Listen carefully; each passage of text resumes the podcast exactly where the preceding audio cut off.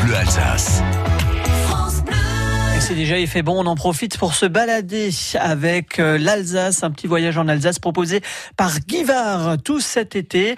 Direction aujourd'hui nord-est, euh, toute cette semaine d'ailleurs, toute cette région de la Couronne d'Or, puis des vergers et des contreforts vosgiens autour de Wangenbourg, Romenswiller, euh, Birkenwald, puis Saverne mérite le voyage. Nous sommes dans des paysages très ondoyants. La forêt se mêle à la prairie, des petites routes désertes invitent à la promenade et à la découverte de l'un et l'autre village.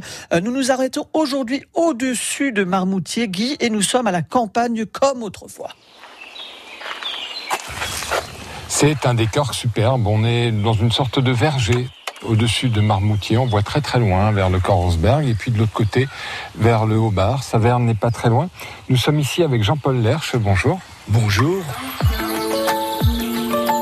Vous êtes passionné d'histoire et l'histoire de Marmoutier est très riche évidemment avec euh, l'abbaye, Marmoutier a été créé à la fin du 6e siècle. Saint qui est venu à, donc à Marmoutier, Saint Léobard, qui s'est installé ici, qui a créé ce monastère.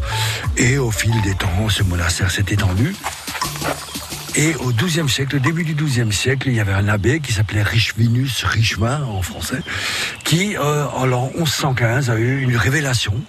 Dieu lui aurait demandé d'ouvrir, de, de construire un monastère pour des religieuses. Et il a tout de suite pensé à ce lieu. Et les premiers bâtiments ont été inaugurés en 1117. Après, s'est installé un couvent de sœurs bénédictines. C'était toujours un, monastère de femmes, dirigé par des femmes, très très bien dirigé, économiquement surtout, parce qu'ils avaient énormément de revenus. Qui venaient d'où les revenus? Alors, c'est très intéressant. Quand le monastère a été ouvert, l'abbaye de Marmoutier, qui était très riche, a donné énormément de, de domaines autour, beaucoup dans le Korsberg. On avait même des possessions jusqu'à Marsal, des mines de sel, dans les mines de sel. Donc ça, ça a apporté beaucoup d'argent. Aujourd'hui, qu'est-ce qui fait l'intérêt de cette chapelle pour vous? C'est histoire, c'est intimement lié à Marmoutier, à l'histoire de Marmoutier. Les bénédictins d'un côté, les bénédictines de l'autre. Et c'est un, un lieu de repos. Et ici, il y a une dimension spirituelle qui est prenante. Personnellement, j'aime bien être ici parce qu'on s'y sent bien. On va voir l'intérieur Oui. c'est un bâtiment très simple, hein. c'est un bâtiment de, de forme romane mais il n'y a pas beaucoup de fioritures. Nous entrons dans cette chapelle. Alors cette chapelle, ce qu'on voit aujourd'hui, il n'y a que la partie avant qui est la plus ancienne. Ce qui marque ici, c'est ce que vous disiez, c'est comme dehors, c'est la paix. Exactement.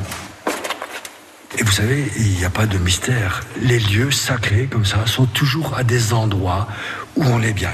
Des endroits où il y a peut-être du magnétisme tellurique, on sait juste que ce signe de nous, s'il s'est installé ici, en 1115, l'abbé savait peut-être des choses que nous, on ignore aujourd'hui. Et on a tout avec cette chapelle du Sidelsberg euh, au-dessus de Marmoutier, l'esprit, hein, le Sidelsberg, euh, l'esprit, l'histoire, la pierre, les paysages et les sentiers de randonnée. Euh, celle qui part de l'abbatiale de Marmoutier passe par la chapelle et vous emmène en une bonne heure. Allez au, bar, vous pouvez, pas au bar, hein, je sais qu'on a soif, mais au, au bar, et vous permettra en plus d'apercevoir ces arbres étonnants et remarquables que sont les corniers.